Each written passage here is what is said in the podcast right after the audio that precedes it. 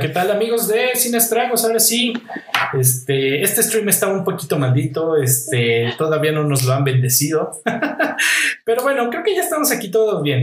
ya se ve bien, ya nos escuchamos, este, todos guapos, todos lindos, todos hermosas. Entonces, bienvenidos a este podcast tan lindo, tan geek, tan cultural, tan eh, emocionante que como siempre les traemos todos los miércoles y todos otro día de la semana yo, su servilleta Rafael Samperio, pues siempre acompañado de dos increíbles personas, dos increíbles eh, lectoras, este, binguacheras, este, eh, que compran micrófonos, no sé, este, Jenny Bravo, ¿cómo estás?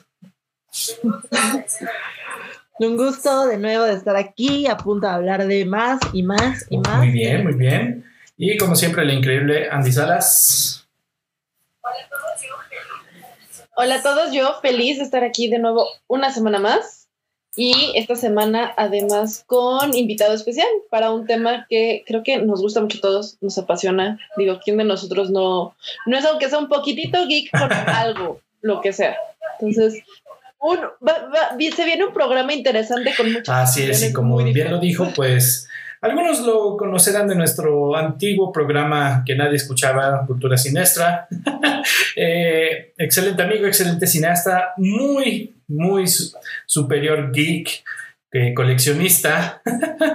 y obviamente, este, hasta Rockstar tenemos a Juancho Segura. ¿Cómo estás, Juancho?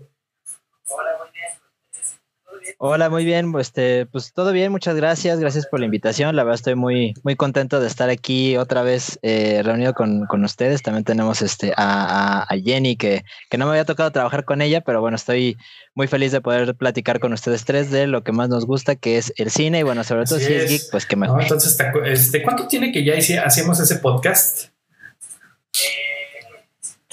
Eh, pues eh, Creo que el último. No, un año. No, como 2019 terminamos el, último episodio que salió. Sí.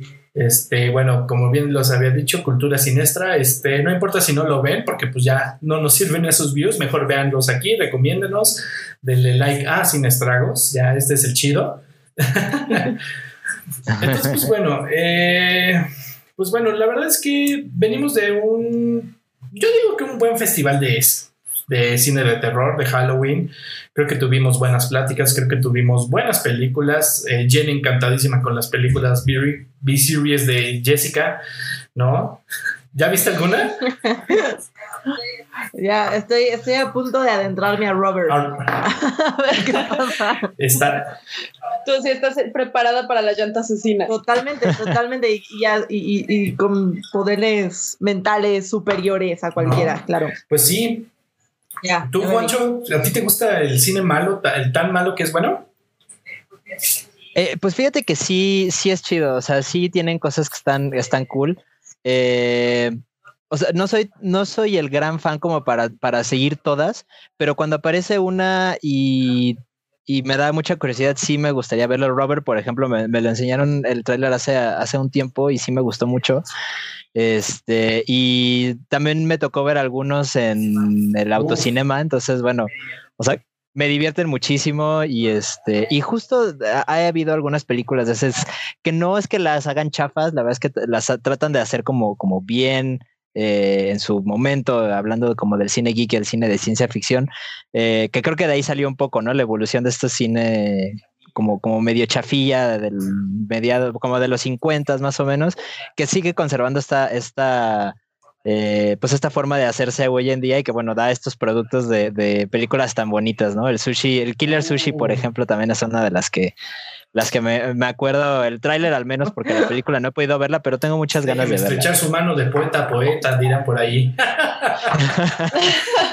pues bueno, es un gran Pues bueno, ya se nos acabó el, platicar de películas tan malas que son buenas.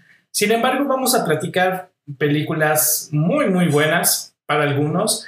Eh, otras no tanto, pero justamente estamos hablando del cine geek, del cine nerd, del cine sci-fi, no sé, pero en general del cine geek, ¿no? Entonces... Además, cada vez se ha hecho más famoso, gracias Disney, pero se ha hecho cada vez más famoso y más como No, común. este, pero bueno, antes de comenzar, presúmanos, presúmanos sus drinks, presúmanos qué están tomando, porque pues esto no sería sin estragos, sin dos tragos. Ok. A ver, Jen, ¿tú qué estás tomando? La verdad, amigos, opté por una sencilla opción porque vengo de viaje y entonces pues me estoy echando un por loco. Salud. Estoy entrando en mood, perfecto, esto se va a descontrolar. Esto tiene que irse para arriba. Y... Órale, órale, a lo que viene, mijo. Ah, ya lo va. Muy bien. Ye- Jen, la próxima así de unas perlas para que No, amarres. espera- espérate, yo ya tomé vino, ya vino rosado, ya hice, o sea, ya. No, vamos a ponernos a enojar, ya serios, ya serios, amigos, por favor. Ok, tú, Andrea, ¿qué te estás tomando? Que dices que tienes mucho frío. Yo sí, me estoy muriendo de fríos. En verdad, este departamento es helado y hay que admitir, despertamos a 4 grados. O sea, Sí. invente. Por lo tanto, estoy tomando vino caliente, que básicamente es un vino especiado que pones en la estufa como por media hora, con diferentes especias, jugo de naranja. Recomendación, no usen un buen vino que se tomarían solo. Tomen el vino que normalmente le pondrían Square y se tomarían un tinto de verano. Y es muy bueno, es muy rico. Ese y de que se robarían de la iglesia. Casi, casi. Casi, casi, sí. A- Andrea, Andrea dice, Andrea dice que si se roban el de Tetrapack del Sumesa, Ese. con ese le. Ese amarra chido. De hecho, el- gracias, este, que ya empezó todo buen fin y todo en los supermercados, costó 89 pesos este vino. Muy bien, ya saben. Qué ganga. Oye, pues sí, no te vas a tomar. Así ya, sabe muy bueno, es muy rico. Dicen por ahí quienes toman luego remedios caseros que es bueno para la tos y la gripe. Mm. Tú. Ahí se los dejo. Consejos de tía junto con tomar un caballito caliente, pero bueno. Oye, pero y uno acá tomando Teraflu, ¿no? O sea, Ujú. ¿qué- qué- No, qué bueno, perdedor? con el Ford Loco te quitas toda la enfermedad, ¿eh? Sí, Exacto, te desinfectas se está todo. sanitizando la Jen. Sí, En época ¿y de COVID qué, te estás amigo. tomando? Exacto. Si, si hueles el por loco, no tienes nada. Exacto. Eh, fíjate que yo no me estoy tomando nada ahorita hasta este momento, pero aquí lo tengo porque justo estaba esperando el primer trago del día para este momento. Es agüita de Ah, horchata, salud a todos. No, no es cierto, sí es agua de horchata, pero es agua de Una horchata con loca. piquete. Si no lo conocían, es este romchata. Exacto, es romchata. Este, de venta en su Si ustedes son supermercado más este. Si ustedes son eh, conocedores de la serie eh, La Rosa de Guadalupe, en el episodio de Aguas Locas salió esta bebida, entonces pues, eh, busquen, la busquen la receta, A ver, este, es, es muy buena. Pero aparte dime qué estudiante va a tener dinero para comprarse un romchata. Si vas a hacer aguas locas, tiene que ser con tu debido Tonayan o oso negro y tan. Con tang de horchata, por supuesto. Obviamente. El, el romchata es muy bueno, es una bebida fina, debo, de- debo decir, de muy buen gusto. Que ven la botella-. Tal cual, así como de, te prepara perfecto para unos taquitos. Exacto. Climatiza el paladar. Justo. Anécdota de esta bebida, yo nunca la había probado. Y hace- Maridaje, de romchata con taquitos de suadero. Exacto. Uf. Este, ah, yo nunca lo había probado, pero hace como dos años, este, me fui a Chicago de viaje. Eh, me fui yo solo, no con, así contacté con unos, este, con unos, unas personas latinoamericanas, muchos de México, por ahí algunos de así a una room party en su hotel, los fui allá, pues a- ahora sí que a con beber. Me dijeron, güey, tómate esto, está buenísimo. Yo pues, estoy en, en una ciudad que no conozco, solo, con gente que no conozco, en un cuarto de hotel y me están dando una bebida alcohólica, pues bueno, vamos a probarla. Y que ya. podría salir mal. ¿Qué podría valer sal? Y no, nada, valió sal. y descubriste la magia del romchata. Exacto, fue un muy buen Ya descubrimiento, la verdad. Bueno, si te gusta el sabor, también el licor de 43 tiene uno que de horchata. Ah, mira, eso no sabía. Entonces ya saben, este, váyanse a Bodegas Alianza o la Europea, este, por favor patrocínenos. Patrocinen, Sí, exacto. Y bueno, Hola, ya, la nada ya nada más para presumirles, váyanse a redes sociales. yo hice el Iron Man. No, no es el, este, el maratón, no, es evidente que no hice el maratón, pero este, la bebida, entonces este, véanlo en redes sociales, la verdad es que está muy buena. Este, como siempre, me la preparó mi queridísima esposa, le quedó muy bueno. Debería ser barista, pero bueno. pues bueno, ahora hablemos de esto, de eh, arte, eh, gusto adquirido, eh, con, de puros conocedores que se quedan en su casa en vez de salir. Es, es que, ver, hay que admitir, la vida geek, o sea, tú no buscas la vida geek, la vida Claro. geek te elige. Te encuentra, te encuentra, te, claro. te- te encuentra y dice, tú vas a ser geek. Eres el elegido. Exacto. Exactamente. Y, y- y te toca con, con una manita verde o de repente. bueno, a mí no me a tocó, a mí nada más me dijo, "Este te sonidos". puede gustar. a, a mí no. este fue más un poquito menos invasivo, pero el amor llega de muchas maneras, dirán, dicen por ahí, ¿no? pues bien, Claro, Aquí claro. en una mesa Correcto. redonda de puros geeks, de puros conocedores, de puros nerds, de puros este, cinéfilos, eh, bookaholics, yo qué sé, o sea, la verdad es que eh, podemos decirte que, bueno, ha ha sido interesante cómo desde pequeños que veíamos las caricaturas, de que veíamos estas películas, ha progresado muchísimo y hoy en día no creíamos ver el universo que íbamos a ver de pe- películas, de películas, de videojuegos, eh, del entretenimiento de todo esto que se da, ¿no? O sea, creo que eh, ha, cambiado mucho, ¿no? Y digo, la verdad es que también aquí tenemos a un dragón legendario, llámese Juan, creo que nos gana muchísimo en edad, eh, nuestro amigo, pero bueno, creo que nos puede decir un poquito más de cómo ha cambiado esto, ¿no? O sea, y cómo hemos visto este progreso, en este, esta popularidad de historias eh, traídas desde los cómics, desde los libros, este, desde los videojuegos a lo que consumimos hoy en día, ¿no? Que es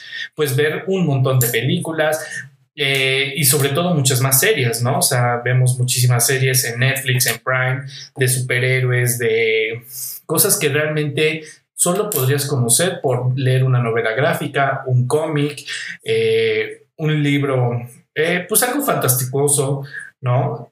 Un juego de mesa, yo qué sé, ¿no? Que antes no era muy... no era muy común verlo, ¿no? O, o tú qué dices, Juan? ¿Tú qué, cómo, lo, ¿Cómo lo describirías?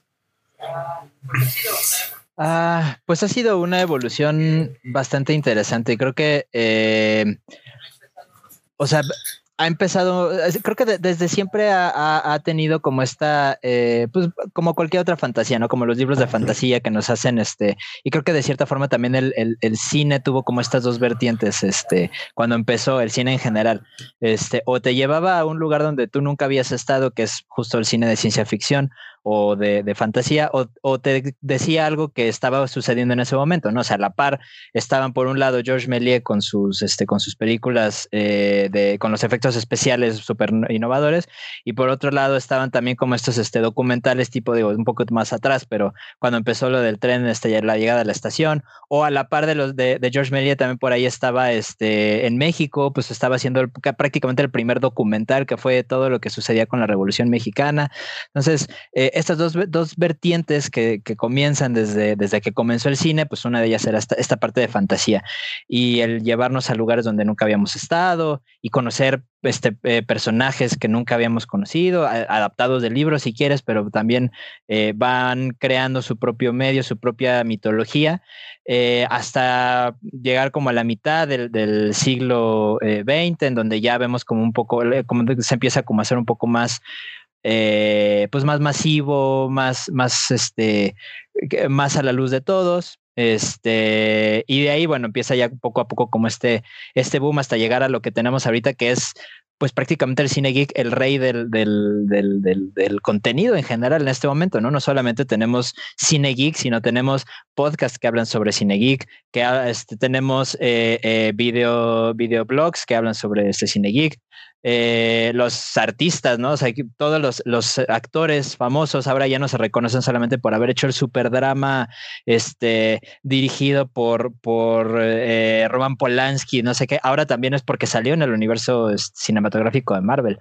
Entonces, sí, hoy en día ha tenido un impacto muy, muy, muy grande, un impacto muy importante a nivel económico, eh, a nivel cultural. Eh, bien decía Stan Lee que, que los eh, eso es con los cómics, pero que los cómics son básicamente los, este, los cuentos de hadas modernos, ¿no? Este, entonces, pues, exactamente, al final de cuentas es mitología y si hoy nos cae un asteroide este, y nos mata a todos y llegan los extraterrestres a descubrir qué civilización estuvo aquí, van a descubrir nuestra mitología nueva, que pues son cómics, películas y todo lo que tiene con, con el mundo geek, ¿no? Que sería lo más nuevo que hay en este, en este caso. Eh, pero sí ha sido una, una, evolución bastante interesante y pues hoy en día es el, el rey, rey de reyes. Y no sé, ustedes que digan, Andrea y Jenny, que más que consumidoras de cómics, pues obviamente son consumidoras de libros. Entonces, ¿cómo han visto este progreso? ¿Cómo han visto este cambio en el cual eh, ven? Y digo, tanteándoles un poquito, este, mañana haremos un pequeño review de Las Brujas, ¿no? Esta nueva película que salió en HBO Max. No diré más, pero ¿cómo han visto esta adaptación? Sí, fíjate que ahorita que dices que, que, ok, sí, somos más de libros porque sí me considero así. Yo creo que también em, algo que decía Juancho es es cierto, ¿no? Las novelas gráficas también han jugado un papel importante en, el cine, ¿no? En sus adaptaciones. Digo, tenemos ejemplos como Scott, Pilgrim vs. The World, B for Vendetta, Watchmen, eh, Akira, ¿no? Em, se, me, se, me, van algunos de la cabeza, ¿no? Pero uh, Old Boy, eh, o sea, hay varios que son adaptaciones justo de novelas gráficas que, que le han dado tanto al cine, ¿no? Y, le han dado no solo una, sino dos o tres versiones, incluso con algunas películas, ¿no? Entonces, sí se ha convertido, digamos, en una eh, tendencia importante, en una facción importante en el cine y que vendría entrando en toda esta cultura, pues podríamos decir geek, sí, en algunos de sus temas, pero constante, ¿no? Ya de ahí, pues también podríamos hablar de adaptaciones en los libros, ¿no? Ready Player One, o sea, hay, de dónde, hay de dónde jalar. ¿no? Este, pero sí, hay, hay, muchas películas que las personas a veces piensan que es una historia al aire, ¿no? Persepolis también se hace muy famosa, por ejemplo, y es una novela gráfica. Eh, Hellboy es novela gráfica, Sin City es novela gráfica, entonces Wanted con Angelina Jolie es novela gráfica, entonces sí se vuelve, se, está haciendo, digamos, una cultura mucho más fuerte en la novela gráfica. Lo quiero poner como un, un, un pin ahí, porque, porque a veces no le damos la suficiente importancia, creo yo, como género. Ok. Eh, Rafa, nos comenta que traemos ah, pues un pequeño delay. No, no, no. O sea, entre tu voz y la nuestra. Lo, arreglamos, no se preocupe. Va, perfecto. Yo, por ejemplo, siento que no se consideraban los libros cultura geek anteriormente hasta que entramos con, por ejemplo, Harry Potter, Narnia, empezamos a tener este los juegos del hambre, divergente, en el momento en que empiezan a, adaptar como todas las películas dirigidas más hacia adolescentes, es que empiezan a, formarse ya como de, ah, eso sacado de la literatura es más geek, porque siempre ha sacado, o sea, Frankenstein viene de una, Drácula viene, o sea, muchísimas, hoy día creo que el 90% de las películas que se hacen o vienen de un cómic o de una novela gráfica o de un libro o de un videojuego.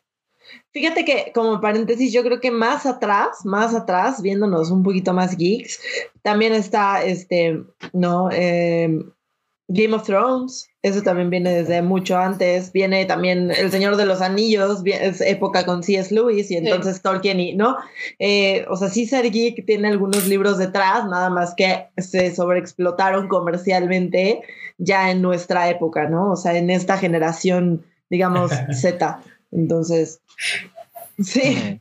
No, y aparte, no solamente lo que hace algo geek, por así decirlo, no solamente es que sea un libro, una película, una película, una serie, lo que quieras, es muchas veces tiene como un ambiente entre fantástico, sci-fi y, demás. Tiene, que ver con la historia. Exacto. Y, pero también tiene un gran, gran fandom detrás. O sea, son, son estas personas que adoptan en su vida eh, todo esto. Por ejemplo, o sea, estoy segura que si ahorita pregunto cuál es su casa de, de Harry Potter, todos vamos a decir, vamos a saber decir como, de, ah, yo soy tal. comenten, comenten cuál es su casa de Harry Potter. Sí, coméntenos su casa. Este, oye, podría ser como un test de personalidad. O, por ejemplo, toda la gente que creció con Star Wars y toda la vida ha visto Star Wars, El Señor de los Anillos, hay mucha mercancía, pero no solamente está la mercancía que hace este como los estudios, sino mercancía hecha por los fans. Típico que vas y encuentras en el mercadito que el dije del sinsajo, que la de que, la insignia de, de, Star Trek o el libro de no sé qué o la varita de tal cosa, o sea. Y, también creo que podremos hacer ciertos niveles porque ¿qué es lo que te hace geek? ¿No? Hay, hay otro tipo de películas que se han hecho de culto y acaban siendo también parte de la literatura y yo creo que un gran ejemplo es el club de la pelea de Chuck Palahniuk. ¿No? Es un gran libro, es, ha, sido de verdad un, estandarte en el cine, ¿no? Se hizo, se hizo una película de culto por una razón y, este, y, hoy, en, sí, hoy en día sigue vigente, ¿no? Ese es un ejemplo. Entonces, ah, yo creo que también valdría la pena explorar que el ser geek, o sea, el cine geek, lo que nosotros consideramos geek, no necesariamente se encierra en Star Trek, que es obvio, Calabozos y Dragones, que es obvio, este, no, Star Wars, que es obvio, sino va el espectro. ahora que mencionas justo eso es interesante cómo ha, crecido ese, ese, espectro, porque justamente eh, quería ver, o sea, ¿ustedes dónde creen que comenzó como es, o sea, cómo, fue el, el capítulo uno de este geek culture, ¿no? En el cual que, o sea, sí, sabemos de que ¿Cómo saltamos del geek, que eran como casi los freaks de circo, que eran este. Eh, pues sí, este, engendros, fenómenos, eh, yo qué sé. Que obviamente. Y que digo, a final de cuentas, eh, sabemos que el cine ha, ha, tomado varias riendas y varios caminos, ¿no? Entonces, de repente sabemos que, bueno, comenzó obviamente, pues si tienes una cámara y empiezas a grabar cosas de la vida real, ¿no? Y este, pues grabas a un tren, grabas a dos personas en un caballo, ¿no? ¿No? Pero entonces empiezan a salir estos personajitos en los cuales en vez de grabar algo real, graban un viaje a la luna ficticio, ¿no? Graban mm, eh, un irte a un castillo eh, embrujado ¿no? Y que aparece, desaparece, cosas que nunca has visto en la vida real hasta que lo pudiste hacer con una cámara, ¿no? Entonces, ¿ustedes dónde dirían que comenzó esta búsqueda de, de búsqueda de buscar? ¡Ah! Lo bueno es que sí No, lo bueno es que sí somos estragos, ¿no? Pero este pero la búsqueda de estas nuevas maneras de interesarte por la ciencia, de interesarte por la magia, de interesarte por la tecnología, y documentar es eso más que pues, la vida real. Pues podemos ver como ejemplos ya desde hace bastantes años, como desde Doctor Who, por ejemplo, desde antes, que, que incluso esos ya eran con ellos todavía en blanco y negro. Y Doctor Who, gracias, ha llegado hasta nuestra época y ha tenido muchas como renovaciones, pero desde entonces empezaba a ver este tipo de contenidos. Que, pues, si bien sabemos, Doctor Who empezó como un programa tipo el autobús mágico para interesar a la gente, y siento que se empezó a popularizar más en los ochentas, con la salida de este, Volver al Futuro, Star Wars, todo este tipo de que empezó como a modernizar y a meter más en la cultura estas cosas que antes eran como de ñoño. Yo, creo que algo importante a mencionar aquí es que se han hecho universos, o sea, se han generado universos a partir de ciertos programas o ciertas historias. Como lo acaba de mencionar Andrea, yo también pondría, por ejemplo, The Twilight Zone, ¿no? Eh, Bewitched es otro, es otro universo. Eh, Volver al futuro, claro que sí. Eh, no sé, o sea, ha habido, hemos tenido la fortuna de contar con programas que han permitido generar universos y después nos podemos ir con los grandes, ya los dijimos, ¿no? Star Wars, El Señor de los Anillos, Star Trek, este, ok, sí, las crónicas de Narnia que no fueron tan eh, explotadas, pero eh, sí creo que, parte de, de generar, o sea, de, decirnos geeks, de, generar este tipo de culturas que se han generado universos, formas de vida. O sea, la gente que es fan de, tal o cual programa es porque tiene una, forma de vida en ello.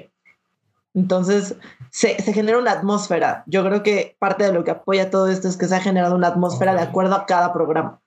Y una comunidad. Una época. Claro, y una comunidad. Lo mismo dirías, Juancho. Es que eh, yo, creo que sí tiene que ver, eh, o sea, las raíces creo que sí van mucho de ahí, inclusive eh, más atrás. O sea, a fin de cuentas, no se hace al... Cuando salió, por ejemplo, los libros del Señor de los Anillos en los este, 30s, 40s, no era como, ah, sí, o sea, Tolkien no dijo, voy a hacer un libro super geek, ¿no? Este, porque pues realmente eso no, no, no existía. y estaba ocupado en una trinchera evitando que lo mataran. Exactamente, justo. Entonces era otro contexto totalmente diferente. Ahora ya lo hacemos, ¿no? Ahora sí se sabes que voy a hacer una película bien geek. Eh, y todo ese boom, este, yo creo que sí se lo atribuyo más a primero como los, eh, como los saltos de generación, ¿no? Primero los 30, 40 que están como con estas, este, estas obras de fantasía, que después brincan hacia los 50, 60, cuando las siguientes generaciones ahora este, eh, ya tiene como esta eh, oleada de nuevos cómics, antes en los 30, 40 también con el surgimiento de DC, en los 60 con el boom también de, de, Marvel, eh, y de ahí hasta los 80, creo que los 80 es una gran sopa de, surgimiento de muchas subculturas.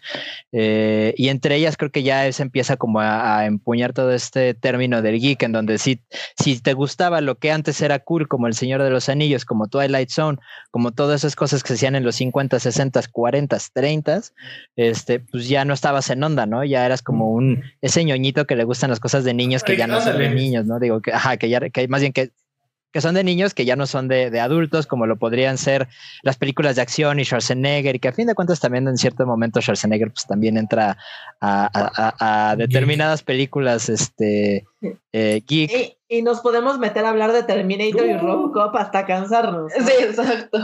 Exactamente, sí, pues justo. Entonces yo creo que eh, viene, yo creo que es como todo este, este tirón generacional que viene desde los 30, 40 hasta los 80, en donde los 80 ya te pueden decir, eres un geek, y en los 80 era, era malo ser un geek, era como pues de closet básicamente ser un geek, eh, y ahora pues ya es cool, ¿no? Entonces sí es como un, yo creo que sí son como esos saltos o tirones generacionales que van hasta, hasta que llegan los... Y en ese caso, perdón, pues, vas, vas, vas, vas. Sí. Ah, digo, pero aparte, no sé si se dan cuenta, llegado a un punto empezó a dividirse, por ejemplo, lo que eran los nerds de lo que eran los geeks.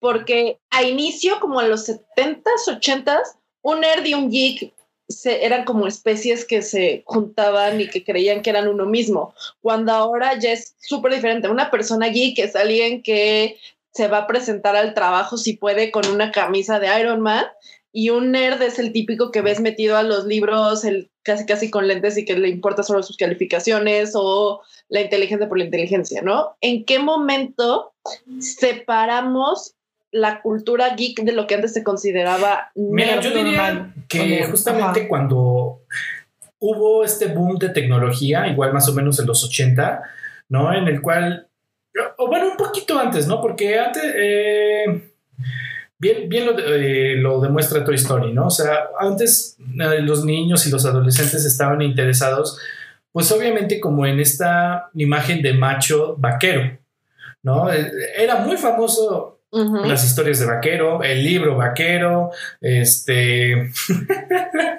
este que no tiene una conexión no, no, no. infancia, queremos no, ya, ya, la audiencia no tiene ninguna no, conexión. El libro vaquero era más para que los papás conectaran de qué, de qué hablaban los hijos de ah, es que me mató un indio, ah. No, no, no. Arruinando infancias desde. No, pero bueno, eh, alrededor de los 60 empezó este boom de tecnología, eh, la guerra contra Rusia por quién llegaba a la luna primero, quién hacía mejores este, aviones, coches, etc, etc, ¿no? Entonces, obviamente, cuando llegamos a la luna, pues obviamente decimos, ¿y hacia dónde más vamos, no?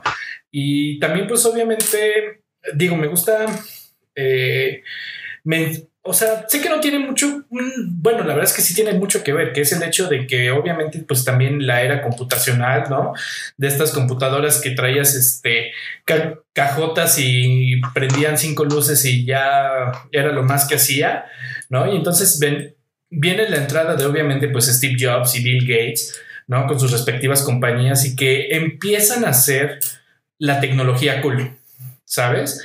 que justamente tener una Mac, eh, tener obviamente eh, saber programar, pues ya te empezaba a ser cool, ¿no?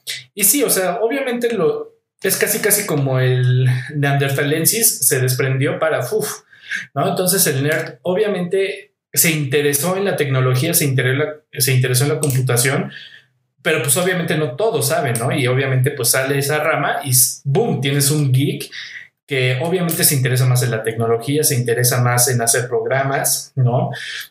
Y que bueno, ya hablaremos, ¿no? O sea, de obviamente de que de ahí salió Tron, ¿no? De digitalizarte, de navegar, este, surfear en el Internet, ¿no?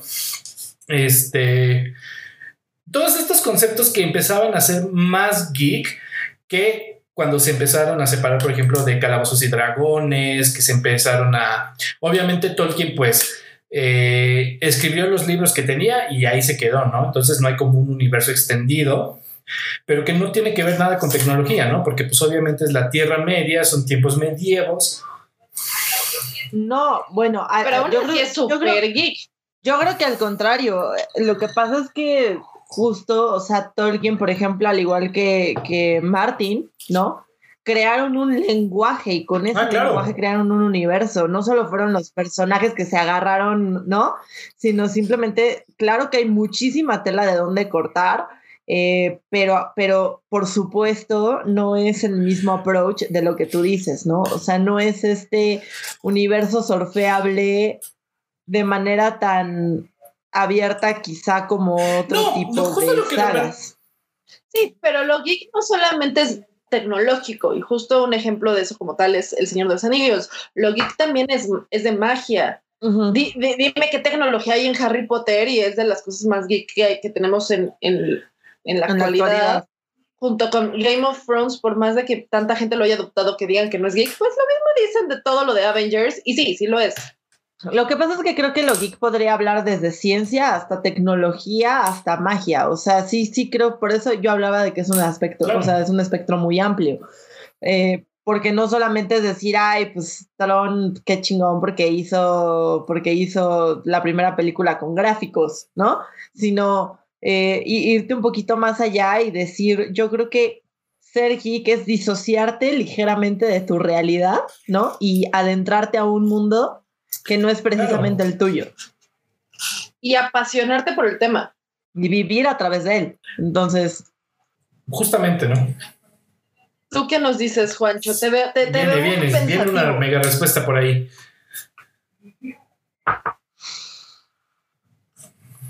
No te escuchamos, Juancho. Perdón, tenía muteado mi micrófono. Es que este dato cultural también. Eh, en esta casa hay cuatro gatos de, de 20 años. Este, están muy viejitos y son muy escandalosos, entonces voy a tener que estar muteando el micrófono a veces. Eh, entonces, bueno, lo que les, lo que estaba pensando es que justo en qué momento alguien dijo que Game of Thrones no es geek porque no entiendo su, su, su su, su, o sea, su forma de pensar, ¿no? Eh, creo que Game of Thrones es completamente geek, empezando porque este, George Martin es súper geek. Este, o sea, entonces, eh, o sea, empezando por ahí, ¿no? Y pues es un cuento de, caballeros, princesas, este, monstruos, es fantasía, eh, o sea, pues tiene todos los elementos de, lo, que a los geeks les, les gusta, son calabozos y dragones con telenovela. Eh, con, mucho sexo y muchas matanzas. Exactamente. Y es que creo que ahí también va otra, otra cosa. A lo mejor la gente que piensa que no es geek es porque también lo geek se ha juntado mucho con lo pop. Este, o sea, lo, lo, lo que es pop. Ajá, exacto. Antes, lo, que decíamos, antes lo geek era, era el mundo geek aparte y pues si eras geek no estabas en onda este, porque pues, la onda era otra onda y pues, esa onda ya no era onda. era como eh, una subcultura. Ajá, exactamente. pero ahora lo geek está cool. Este, y, y acuñada la frase tal cual como por Big Bang Theory, o sea, este, smart is the new sexy. Eh, entonces, a, tal grado ha llegado como la cultura geek, en donde ya ahora sí ser, ser geek ya no es de closet, ya no es algo que ocultes, ya al contrario, es algo que, que atrae a más gente y dice, ah, no mames, a mí también me gusta y todo. En algún punto seguramente terminará, ah, mientras tanto, pues no. Lo disfrutamos. Exactamente. mientras ya no seremos geeks de closet y podemos presumir por toda la vida que seguimos todo el universo de Marvel y vemos. justo, justo, justo. Este, pero sí, o sea, creo que el, el término de geek o separando como un, un, poco nerd, también lo que dice mucho a la gente de, de, la diferencia entre un nerd y un geek es que el nerd es ya mucho más metido a la parte de tecnología, ciencia, este, ya más, este, el, el, típico, este, ya sabes, el chaparrito de lentes, este, todo, ¿no? Y el geek es como más en onda, es, son como términos que se han, se han manejado aquí y allá. A mí me gusta mucho eh, eh, empuñar el término geek como esa persona que es muy experto en lo que le gusta, ¿no? O sea, tú puedes ser un geek del estilismo, tú puedes ser un geek de la moda, puedes ser un geek de las telenovelas, puedes ser un geek de, no sé, del diseño gráfico, porque te gusta mucho, porque te clavas mucho con lo y con lo que estás muy clavado, ¿no? Este, entonces creo que, que va como por ahí el, el el término geek ya como, como más englobado hacia muchas cosas, que bueno, pues sí surgió dentro de esta, esta subcultura o esta cultura eh, que defendía sus productos que más les gustaban, en su momento Doctor Who, Star Trek, Star Wars, este, etcétera, etcétera, hacia adelante, este, y ya hacía algo como, como más, más este de closet, ahora ya pues es este más, más popular. Entonces, este, básicamente como para eso va toda esta, esta pues e, este término geek ahora es, es chido, ahora es este parte de la onda actual. También, así de agradecimientos a Tumblr también por poner muchas cosas de, de moda de nuevo. ok, eh, aquí vamos allá con el chisme y todo eso, pero una pregunta así chiquitita. ¿Cuándo supieron o con qué serie, película o así supieron que iban a ser geeks así toda su vida? Es algo muy curioso porque, por ejemplo, yo toda la vida defendí que no era geek, que no me gustaba el sci-fi, y de repente alguien llegó y me dijo, oye, amas Doctor Who, Supernatural y Sherlock. No manches. Y yo, ok, sí, bueno, tienes razón, tal vez toda la vida me ha gustado. Pero más bien fue una revelación que alguien me tuvo que decir. pero ¿y entonces cuál sería como así el primer libro, serie o yo qué sé, ¿no? Digo, no sé si por, eh, corrígeme si no es cierto, creo que por ahí, no sé desde qué, cuándo empezaste a jugar Pokémon y ya. Pokémon, bueno, yo Pokémon jugué desde que tengo memoria. Me acuerdo de robarle a mi hermano su Game Boy Color para jugar este Pokémon Yellow. Y debo admitir, ahorita en la computadora, a la fecha tengo emuladores para seguir jugando Red y Emerald, que son mis favoritos. Pero es que también soy, soy la generación que creció con Pokémon, entonces para mí no era geek, era lo más normal del mundo. Eras raro si no veías Pokémon, si no jugabas como, con Yu-Gi-Oh! A, pesar de que en la escuela nos decían que Yu-Gi-Oh! era del demonio y nos rompían las cartas, era parte de nuestra cultura general y no la considerábamos geek per se. ¿Cómo no sabías que ahí estaba el número de la bestia, de verdad? Ah, no, no, no. Lo que era del demonio no eran los, los, demonios feos, sino como los borreguitos y las cosas lindas. Esos eran los más peligrosos. Muy bien.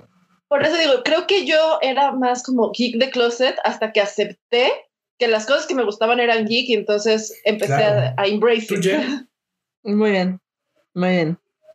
Fíjate que, yo creo que es una combinación muy curiosa porque yo tengo un hermano seis años mayor y entonces desde que yo era un bebé crecí con, con Mario Bros, güey, ¿no? Entonces empecé con todo este tema del el cambio de consolas, de donde además de yo haber sido un niño bastante este, introvertido, pues lo que yo hice muy chica, o sea, por ejemplo, yo conocí Tron por mi papá, ¿sabes? Conocí Astro Boy, conocí muchas de estas figuras, o sea, Star Wars, yo fui al cine a ver Star Wars de 1977 con mis padres, ¿no? Entonces, en el cine, entonces, de una u otra forma, yo sí te podría decir que es un cúmulo de cosas, sin embargo, yo sí se lo atribuyo a, los, a ciertos videojuegos, ¿no? A ciertas plataformas, ciertas consolas.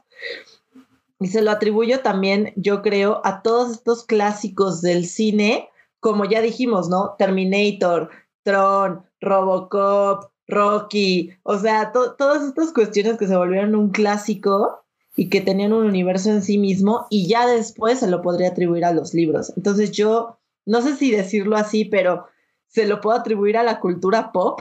O sea, como que, como que en ese momento eh, era lo de moda, ¿no? Ver Back to the Future a los siete años, pues ¿qué te deja eso, no? Entonces, de una u otra forma, yo sí se lo puedo atribuir a los clásicos del cine y quizá a las primeras consolas de videojuegos. Uf, claro.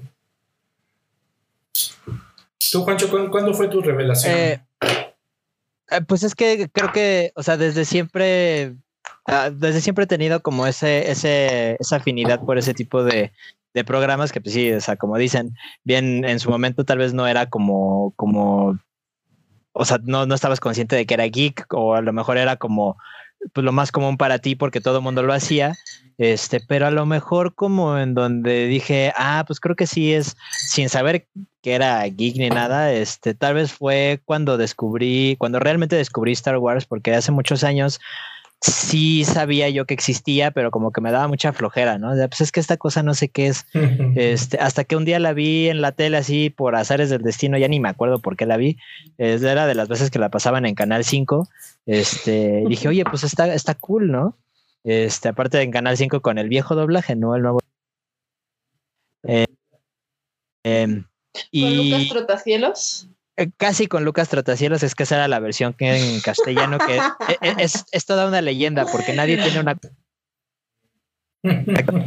Pero en donde sí era este Arturito, digo, sigue siendo Arturito, pero se originó el Arturito.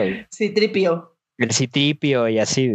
Este es más, la voz, la si mal no recuerdo, la voz de Darth Vader la hacía eh, Carlos Petrel, que era un, este, actor de doblaje bastante conocido aquí en México, que es español, es la voz de Scar. Él hacía la voz de Darth Vader originalmente y ahora ya no, pues ya, ya murió Carlos Petrel y ya el redoblaje lo hicieron con otra persona. Este, pero sí, empecé a ver Star Wars cuando se reestrenaron en el 97.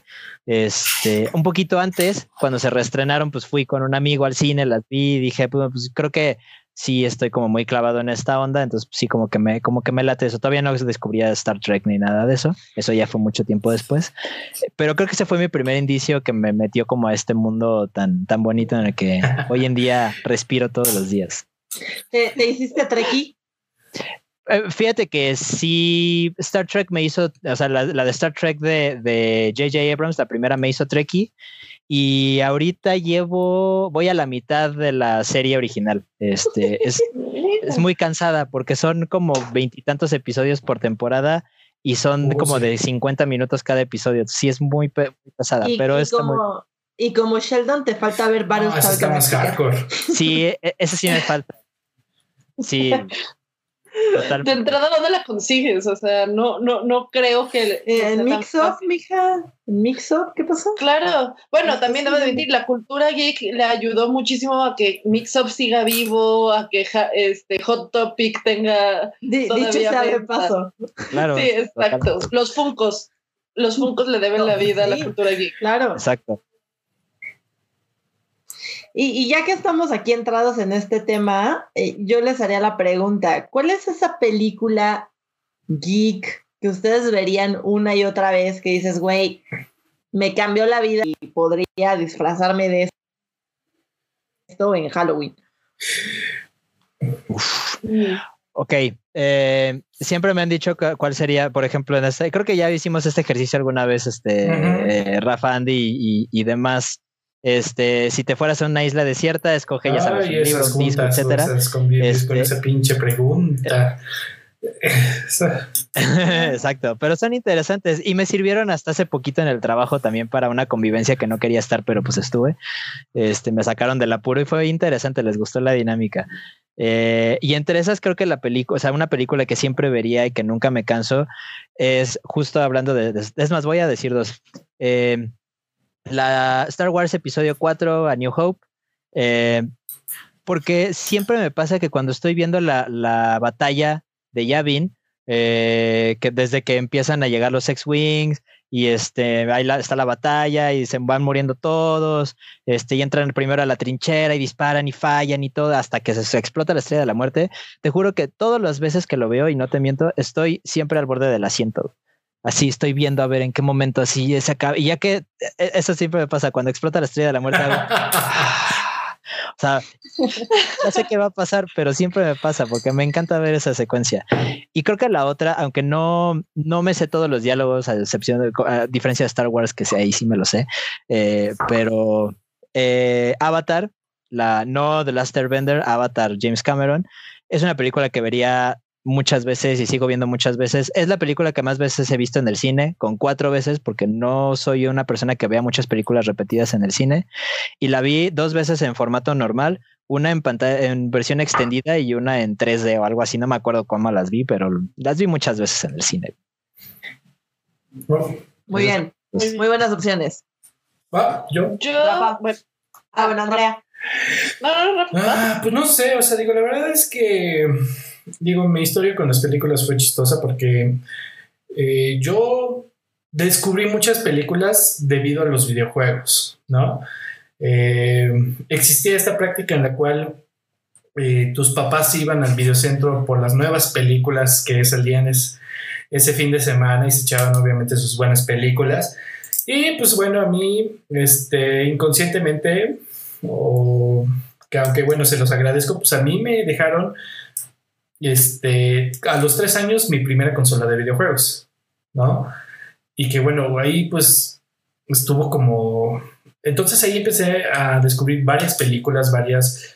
eh, que estaban ahí, pues obviamente decías, bueno, está padre el videojuego, pues ahora vamos con la película, ¿no? Y, pero creo que una película que podría ver y ver y ver y ver, mm, creo, que, creo que sin duda podría ser la de Scott Pilgrim, ¿no? O creo que la de, o sea, creo que me gusta más el libro, bueno, la novela, y la leo una y otra y otra vez, pero eh, la película es muy buena, la película creo que cachó mucho de la esencia, o sea, obviamente por cómo es el contexto que estaba de que no tenía el final cuando grabaron la película, pues cambió mucho, ¿no? Y obviamente prefieres el final hecho por el autor, eh, tranquilito, sin presionar, ¿no? Este, que ya se tomó mucho tiempo George George R. R. Martin, ¿no? Pero creo que podría ser esa, o creo que de así de las primeras que me encantó, es esta de Pequeños Soldados.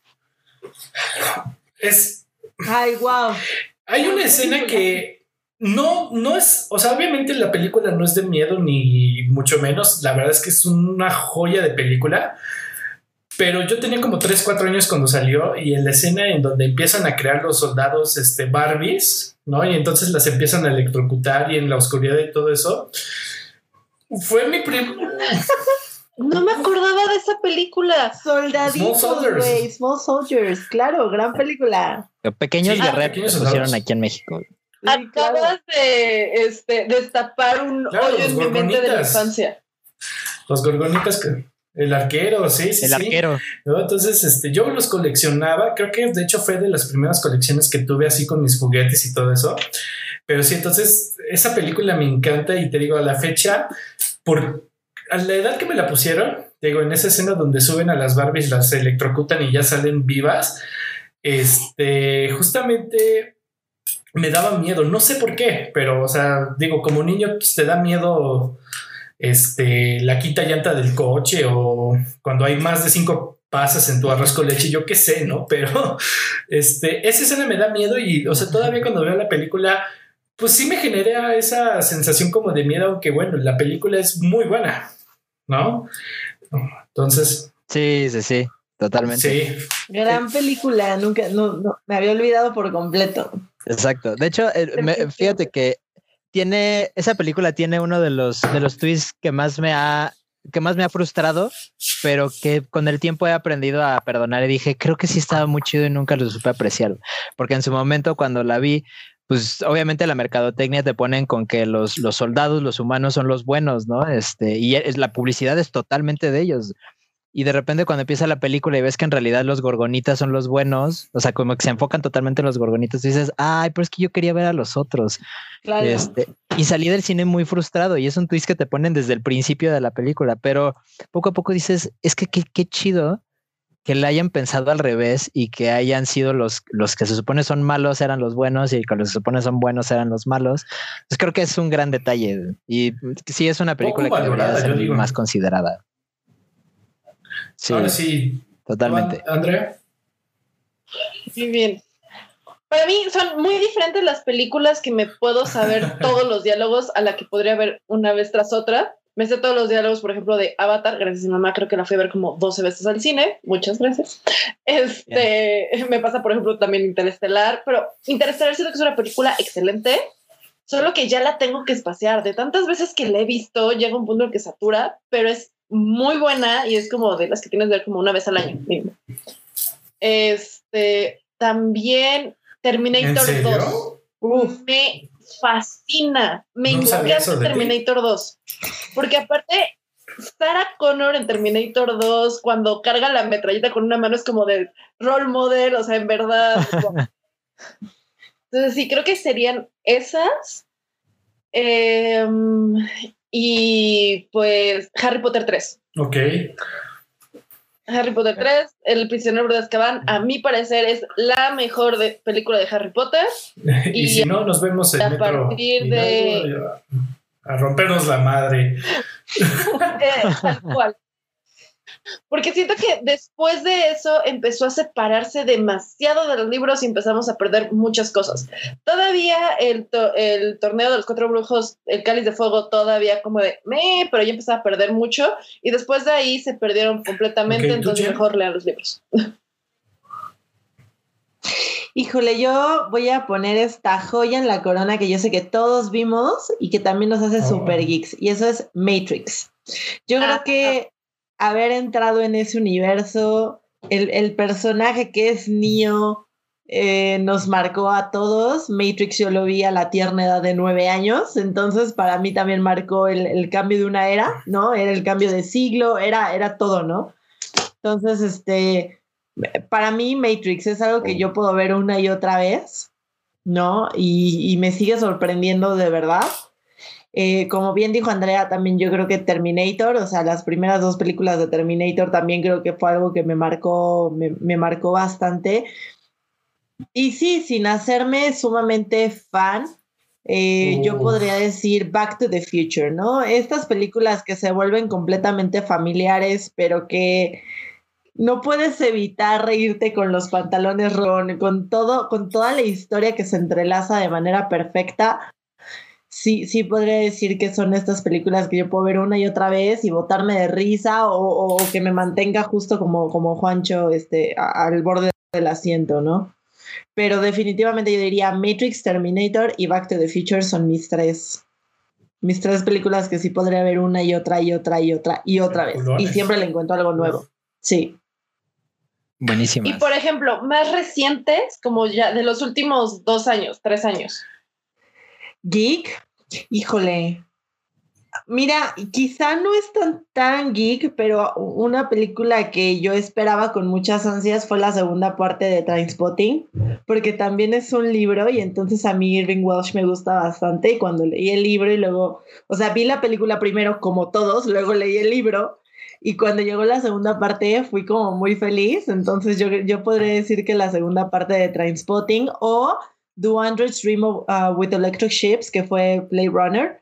Eh, sí creo que también fueron películas que marcaron mucho, pero yo ahorita que estás diciendo de la última, o sea, de la última década, pues vi la, la nueva versión de Blade Runner justo para, ¿no? Para conectar con la otra, pero eh, esas son dos películas que yo vi a partir de un libro que me gusta bastante. Entonces, ahorita que estamos conectando siendo geek a través de, también los libros, pues esos dos, ¿no? Trainspotting y, y The Wonder Stream with Electric Ships. Yo, yo diría que, que es mis dos opciones. Claro. Actuales. Mira, yo, claro. por sorpresa, o, o sea, no es sorpresa que me hice el Iron Man y que obviamente disfruto más no poder las películas del MCU ¿no? Ya estoy esperando a morir que ya salga Black Widow y que ya arranquen con la fase 4.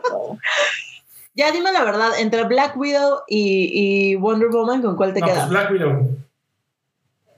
definitivamente más que Wonder Woman. Porque Scarlett Johansson. Sí, me cae mejor. Híjole. Me cae mejor. No, entonces. Es que es que Gal Gadot eh, cantó Imagine, Rafa, por eso no te gusta. Eh, le quito puntos, te, seré sincero. El hecho de que cantaran Imagine en plena pandemia sí fue como. Ay. No es cierto. no, pero, o sea, te digo, la verdad es que yo disfruto, o sea, creo que igual también otra de mis películas, eh, contestando la pregunta anterior, sería Iron Man, o sea, la primerita, la que comenzó todo. Es una película hecha pero tan bonita, tan con tanto amor, con tantas web, no sé, o sea, tan, tan en el punto, ¿no? Pero es que aparte es la que comenzó sí, claro, yo te digo, no le apuntó a nada, simple, Iron Man ni siquiera estaba entre los cinco superhéroes más famosos o populares de Marvel en esos tiempos, ¿no? O sea, Iron Man antes de eso realmente era un billonario, pero súper borracho, súper eh, misógino, súper machista eh, sí, súper inteligente, pero vaya, ni Batman se, las aventaba tan machistas, ¿no? Entonces, este, pero que de repente, bueno, y obviamente, pues sí, comenzó Iron Man siendo obviamente el machista y el playboy que eh, venía de los cómics, no, no, no estoy defendiéndolo, pero bueno, o sea, creo que toda esta reinvención que le hicieron, ¿no? De que justamente como en las caricaturas, que literal era como un, una malla o un no sé, o sea, como que lo resolvían muy fácil con dibujarlo, pero cuando lo pasas a la vida real y este traje que se ensambla, que, que se desarma, que tienes que, o sea, poner a otros robots para que te lo armen o te desarmen, o sea, o sea, tan cerca de la realidad, pero tan lejos a la vez. ¿no? Y te digo, o sea, no le apuntó nada, o sea, además también todas las historias de trasfondo que tiene, obviamente como de un actor pues mal cotizado, ya conocido, eh, que fue rehabilitado, bien pacheco, bien moto, bien que se metía en mil y un cosas. Sí, que prácticamente había acabado su papel. No, o sea. Saludos a Robert Downey. No, lo queremos mucho. Ahí donde nos ves criticarte. No, no, no, pero o sea, como también es. Esa fue la película que lo llevó a una segunda carrera, una segunda oportunidad. O sea, creo que, ¿y cómo ha ido? O sea, obvio tuvo sus malas películas, llámese Thor 2, este, Iron Man 3, yo qué sé, ¿no? Pero el hecho de... Esas no se, mencionan, no, existen. No, este, el cambiar el Hulk, cambiar, o sea, obviamente para un proyecto tan ambicioso y que es la primera vez que se había hecho veintitantas películas conectadas, pues obviamente va a haber errores, ¿no? Y que lo están analizando pero creo que para mí es súper entretenido y te digo, o sea, ver eso, además, o sea, creo que el final de Infinity War me voló la cabeza como ninguna otra película, o sea, tiene su mérito, tiene su mérito, la verdad. Pero no sé si les pasa, me fascinó Infinity War, pero no la puedo ver una, una vez tras otra. Es demasiado emocionalmente demandante ah, verla tan seguido. ¿Tú qué, ¿Tú qué dices, Juancho? Así, de la última década. Eh, yo digo, en primer lugar, que Infinity War es mejor que Endgame, pero eso de estar, o sea, una discusión para después. no están listos, no están listos. Juancho, si vamos a ponerle un pin aquí. Exacto, salucita por eso. Ahora este, nos arremangamos aquí. Yo creo que la las películas de, de, las películas de la última década que vería otra y que son este geeks ¿Saben cuál? En, la última, en los últimos tres años, y creo que ya habíamos pasado por, por, eso alguna plática, pero nunca es tarde para este, mencionar la película de, eh, de Power Rangers 2017. este, no me canso de verla, me encanta y estoy muy triste porque no van a hacer secuela. Eh, pero a mí me parece una gran adaptación para la gente que es muy, que es muy fan y que crecimos con, con la mitología. Creo que fue un acierto. Este fue una revolución. Fueron de esas veces en las que se rehace como esta, o sea, se, se, vuelve a contar la historia que ya conocíamos, pero que la adaptación respeta mucho el canon original e inclusive le agrega cosas que la hacen todavía mejor. Este, entonces, eh, muchos como, como, como ese tipo de cosas, el mejorar los trajes, el crear como esta mitología del grid, este, del morphing grid, el, el tener a Brian Cranston de Sordon, o sea, creo que todo eso son como muy, eh, como detalles muy, muy bonitos, ¿no? Que Sordon era el líder original de los Power Rangers, que Rita era la Power Ranger verde, o sea, todo eso es pff, maravilloso, ¿no? Y, y que, la verdad. Que todos podemos decir que Brian Cranston es Dios, ¿no? Ya pudo haber hecho todo. Por supuesto. Ya, ¿qué, qué, qué pero le vas a poner? Exacto, él puede ser lo que sea y lo, lo. Exacto. Es, exacto. Entonces, ya no creo que lo único que le falta interpretar es a Brian Cranston. O sea. Sí, ya. Es como este Do you wanna be John Malkovich? Es como ya soy Brian Cranston. Exacto, justo. Es sí, más, claro. la secuela de, de, este ¿Quieres ser John Malkovich? va a ser ¿Quieres ser, ¿quieres ser Brian Cranston? Brian Cranston, claro. Definitivamente. Este, sí.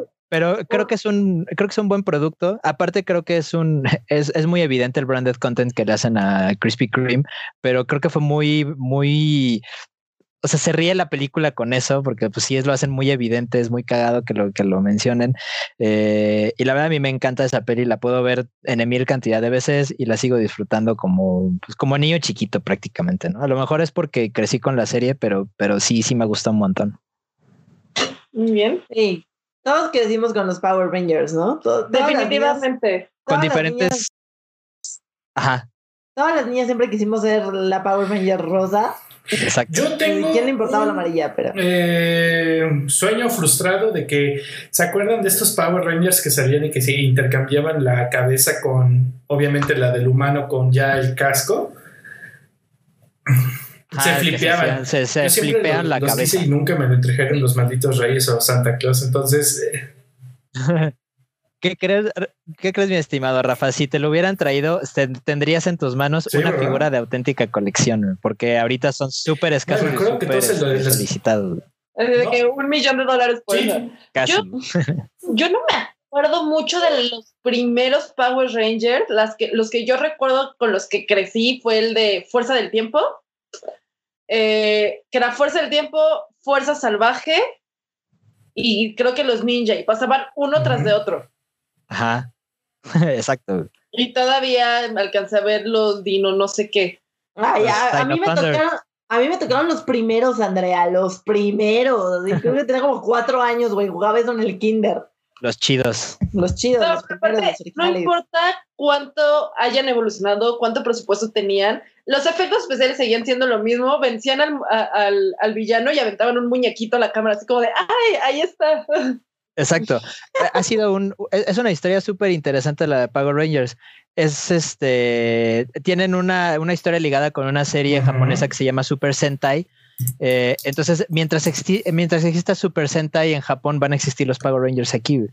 Eh, y pues así son series de, de buen presupuesto que necesitan. Entonces, pues por eso salen ese tipo de efectos, pero es un poco la, lo bonito del Super Sentai y pues es un poco también lo bonito que ha pasado con, con Power Rangers, que, que por eso ha sobrevivido, porque cada, casi casi Super Sentai es, cada año es una historia diferente, entonces Power Rangers cada año es una generación diferente y una historia diferente. Es como Pokémon. Algo así.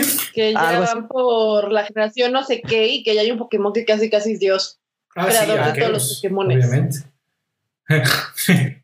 Es, fueron dos comentarios geek uno tras otro. Muy bien, Juancho. Muy bien, Juancho. Eh, pues sí, no, este, la verdad es que sí. Este. Yo diría que una que hay que mencionar que yo puedo ver hasta el cansancio, uh, Black Panther. Ah, muy bien lograda, muy bien hecha, un soundtrack increíble.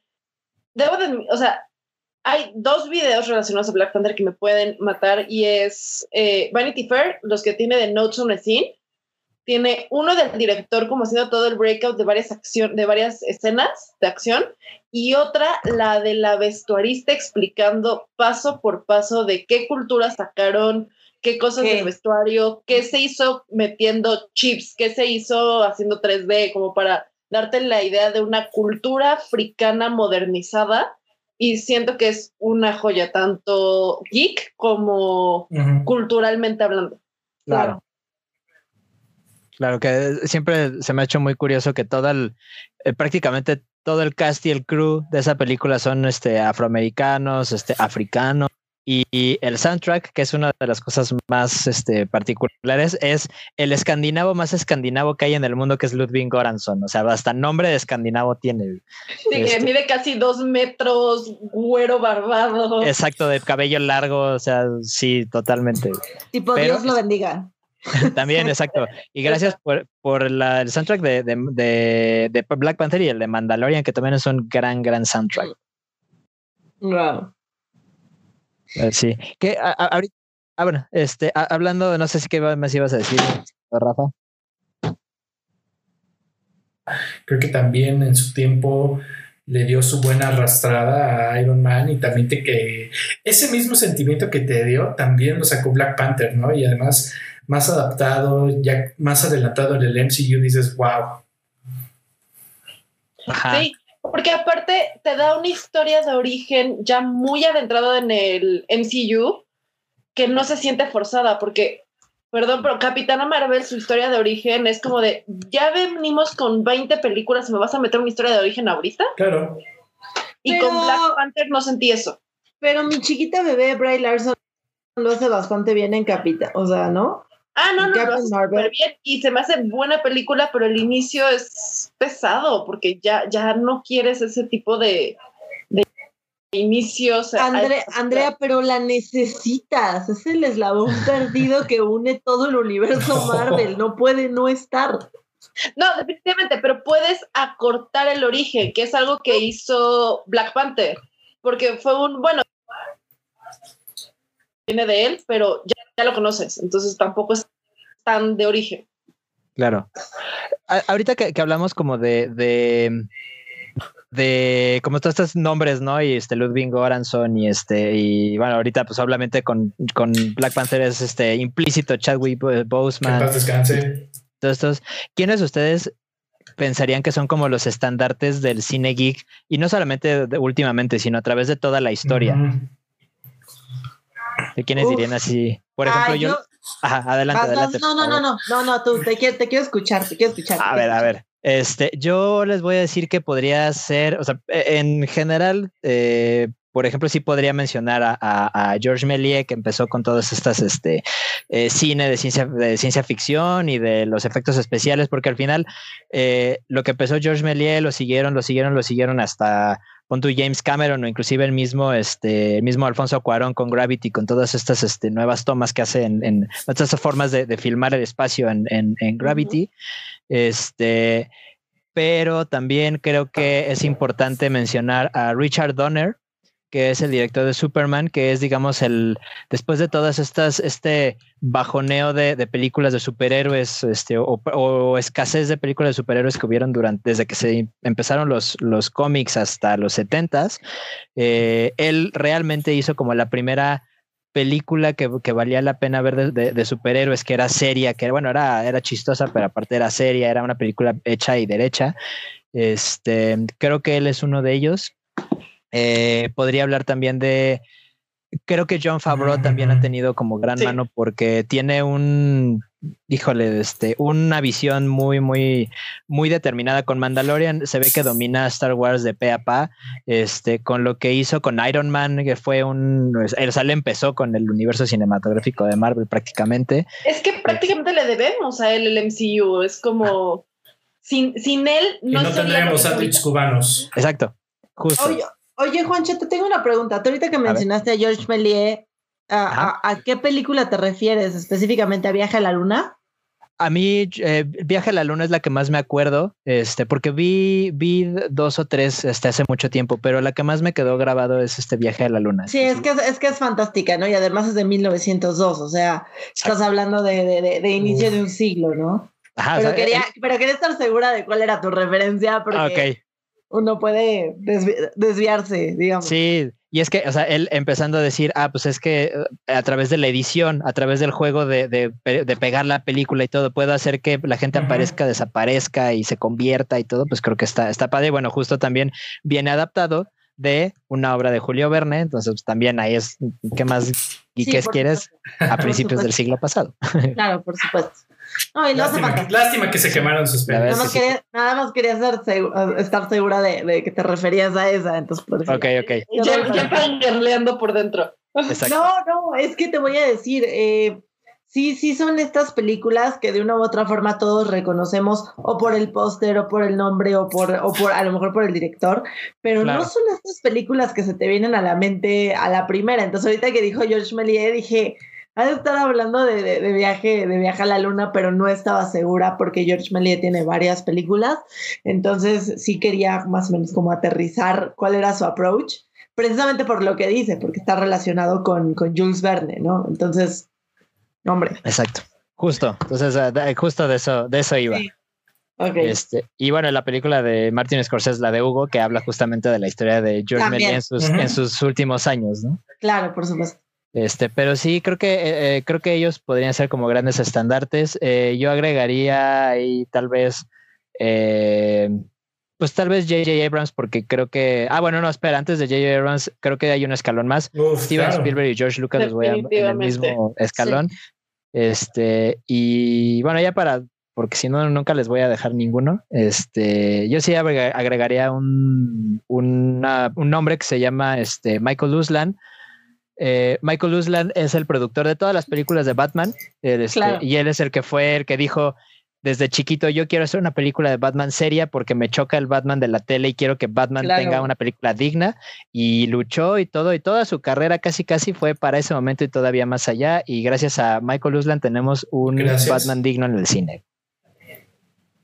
Y la serie de Grandes- Dinoplatíbulos que también me gustaba. Gra- grandes ejemplos. Muy Grandes buenos ejemplos, la verdad. O sea, como que sí abarca diferentes etapas, pero todas etapas decisivas para esto que es nuestra linda cultura geek.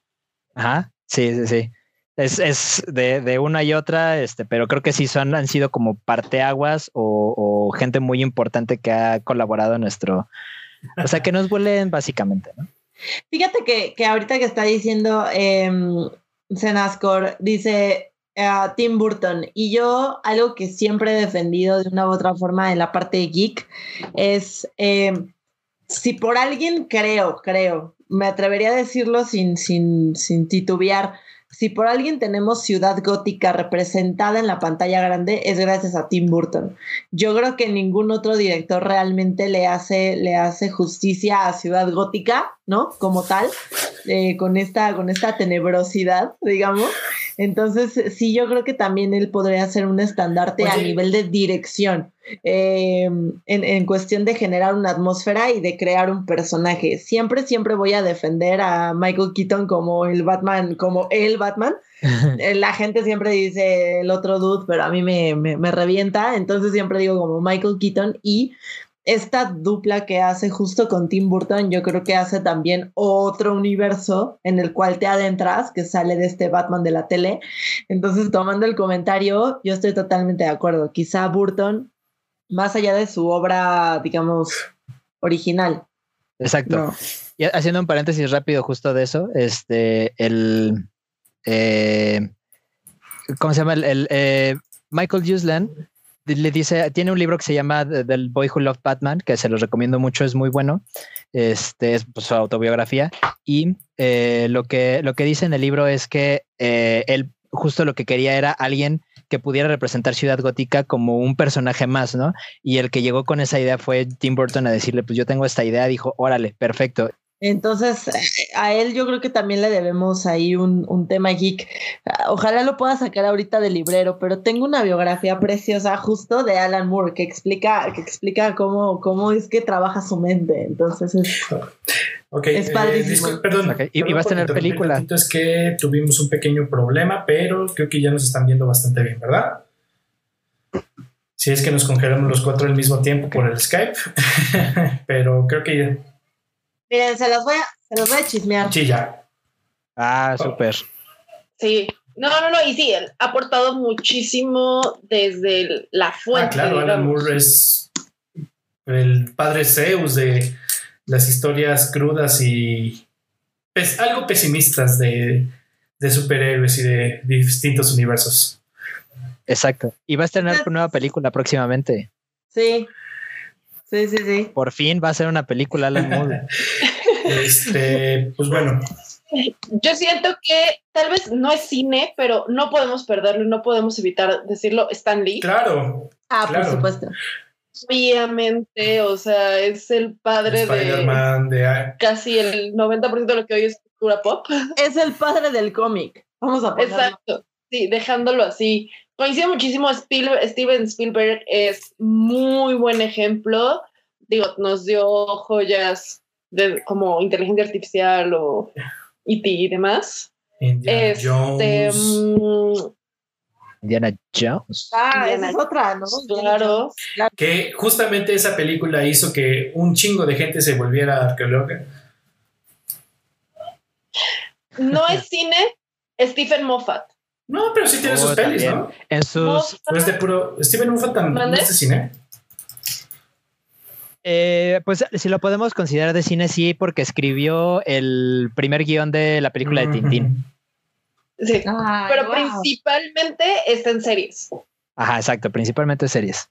O sea, y, y la verdad, a él le podemos agradecer cuando volvió a tomar fuerza Doctor Who con el, con el final, las últimas, la última temporada de Tennant, todo lo que fue este Matt Smith, de Weeping Angels, personajes increíbles como, es- como River, y además ha hecho otras cosas muy buenas como Drácula, la nueva serie que salió en Netflix. En cuanto Ay. vi su nombre, yo dije, esta va a ser buena. Pero sabes que yo tengo muchos sentimientos encontrados con eso. Sin embargo, creo que tiene cosas muy respetables. No, como que haya rescatado el, el nombre Val Helsing, pero, pero es como, no, no sé, no sé, no sé. Ay, Ay, tocaste ay, la ay. fibra, Andrea.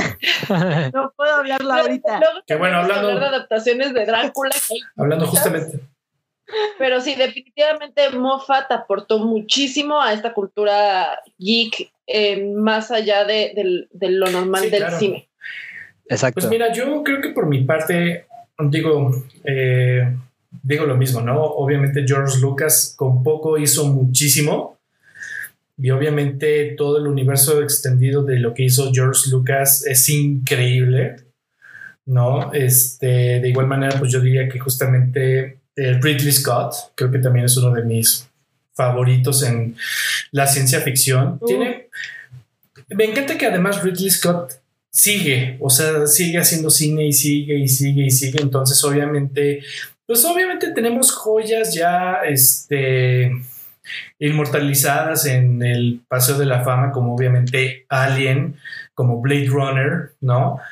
Eh, Gladiador, ¿no? O sea, que igual también...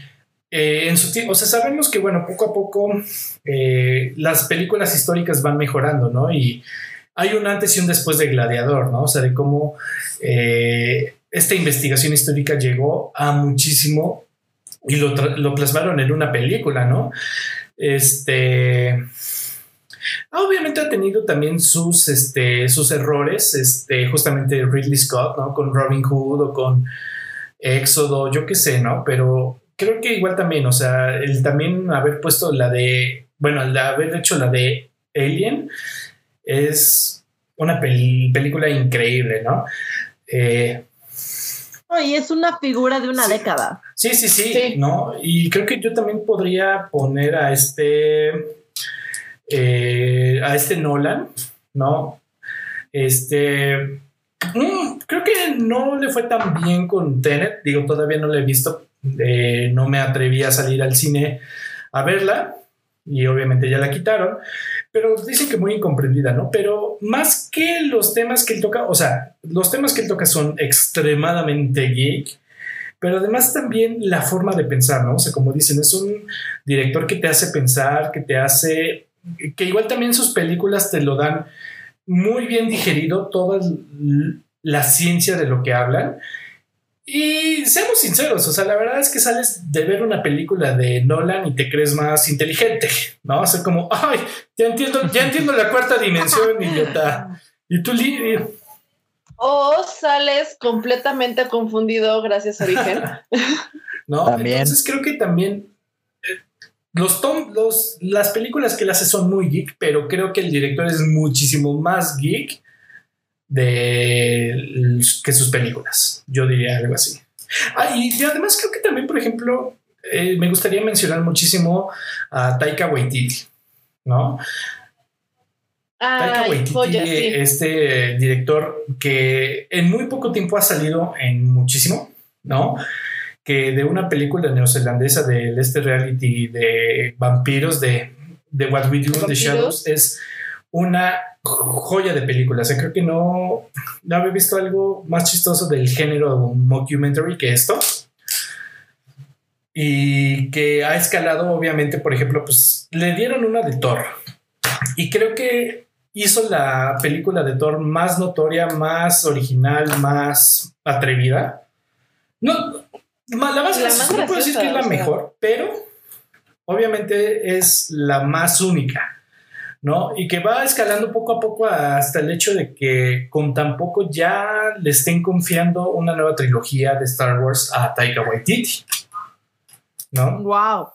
Wow. Eso va a estar bueno. Pero es que aparte, yo siento que salvó las películas de Thor, porque quitando este Iron Man y, y este Capitán América, que son como la base, ninguna otra como standalone tenía una segunda parte, lo tuvo, Thor 2 fue un fiasco y se arriesgaron a un Thor 3 que si no salía bien no iban a volver a hacer una película de Thor. Y creo que Thor Love and Thunder se lo Uf, debemos claro. a Taika Waititi. Claro, claro. La verdad es que sí, sí.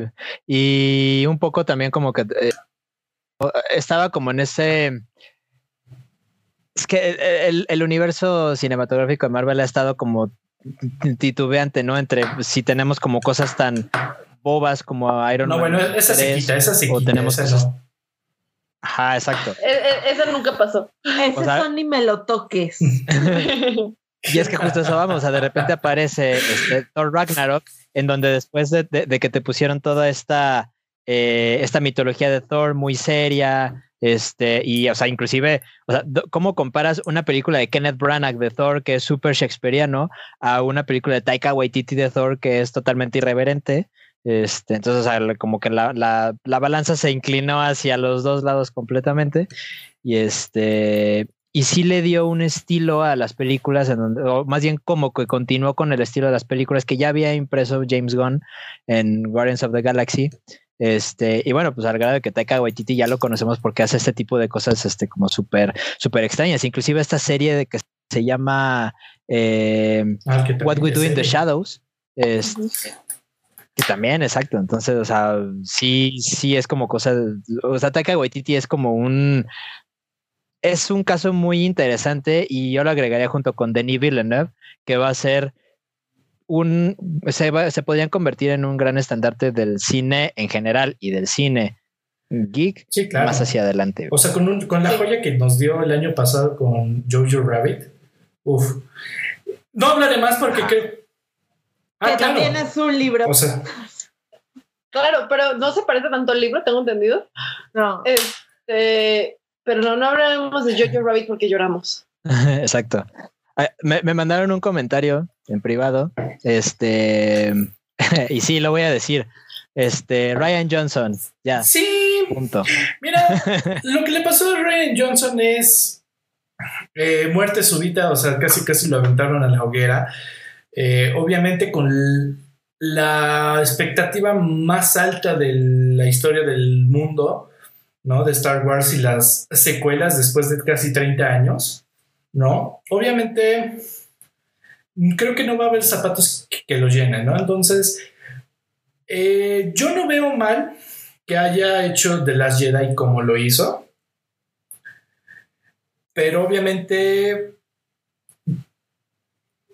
pues sí, o sea, hay, un, hay tanta expectativa que cumplir que obviamente no lo va a hacer. Pero al menos lo que le respeto a ese güey es el hecho de que hizo algo bien por la franquicia. Es lo que yo digo. ¿No? O sea. Que fue, que, fue que no lo hundiera y que supiera seguir un hilo dramático. Sí, pero es que además, como es una nueva generación, Obviamente tienes a Ray, tienes a Paul Dameron, tienes a, este, a Finn y obviamente tienes a Kylo, ¿no? O sea, que, que, los niños ya necesitan identificarse con esta gente joven, o sea... No, claro, pero yo lo que digo es que logró muy bien seguir un hilo conductual para que la ah, historia original no se cayera. O sea, para que la franquicia original no se cayera y tuviera, y tuviera una conclusión digna. No, y además hizo lo que lo mejor que pudo con lo que el estudio le, le dio y le No, pues al contrario, creo que eh, tuvo la total libertad y más bien eh, las quejas y todo eso fue lo que Disney dijo así como, uy, mm, perdón Ryan Johnson, este, nosotros te hablamos.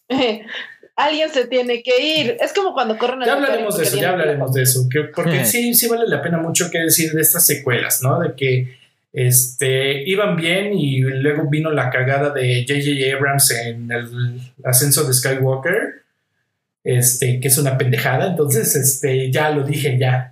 Me, tardé siete programas para decirlo, pero sí, el ascenso de Skywalker es una pendejada, ya. muy bien, sí, sí. de ganar. Este, Exacto. Eh, pues bueno, eh, digo, creo que faltó Andrea, ¿no? De, ah, no, tú sí mencionaste tus iconos. ¿Alguien? Sí. bueno, sí, ya, discúlpenme. Es que con lo que nos fuimos me perdí un poquito. Este, pero bueno, la verdad es que podríamos seguirnos horas, horas y horas hablando de esto, pero no es la intención el día de hoy. Vamos a, a cortarlo por aquí. La verdad es que creo que, como bien dijeron por ahí, tenemos muchísima tela que cortar, muchísimos géneros que contar. Pero si me pudieran dar una conclusión, un poema, dedicárselo a, este bello cine geek, ¿qué dirían ustedes tres? Yo diría que el cine geek nos creció. sí siento que nuestra vida hubiera sido una muy sombría si no hubiéramos tenido todos estos estandartes que estuvieran detrás de nuestra crianza. No solo en los videojuegos, en los libros, en las películas. O sea, es parte de nuestra vida, está en nuestro código genético de una u otra forma y entonces por eso, solo por eso, merece nuestro respeto. Yo siento que además nos educó, porque de una forma muy velada, de forma entretenida, todos, gracias a películas, a libros geek, Rick Jordan, por ejemplo, aprendimos de mitología, aprendimos de ciencia, entonces, digamos que el, amor a lo geek nos vuelve un poco más raros, pero también un poco más interesantes. Claro, por supuesto, completamente. Exacto. Eh, creo que eh, por lo de por lo que estábamos diciendo del, del, cine antes, ¿no? Que este, que había las dos vertientes, uno era o documentaba o este te transportaba, ¿no? Este, y el cine en su faceta de transportación el cine geek ha logrado llevarnos hasta esas historias. O sea, por ejemplo, es lo que siempre me quejo mucho de, de y sin catalogar como, el cine como un este como un género, pero sí estamos muy acostumbrados, o en, en, algún momento, ahorita ya afortunadamente, entre comillas, ya no se hace, pero estamos muy acostumbrados a que en las noticias veías cosas como veías al cine a ver una película mexicana y hablaba exactamente de lo mismo, que sí, retrata la realidad del, del, del México de hoy, pues es triste, pero es cierto, pero por otro lado también a, a, despreocupar un lugar donde te vas a volver a preocupar. El cine geek de cierta forma te ayuda a llevar esa, a, expandir esa imaginación y a, a, llevarte a esos lugares que nunca has explorado, otros mundos, otras historias, otros, otros seres, otras este, razas, etcétera, etcétera. Entonces, em, creo que eso es lo bonito del cine geek, nos permite ser chistoso, nos permite ser serios, nos permite hablar de una crítica social disfrazada de algo que te va a entretener.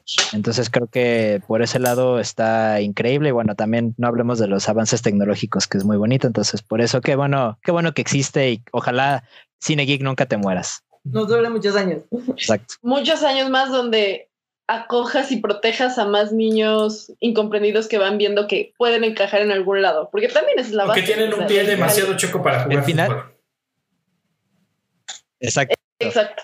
El final del episodio 8, ahí está.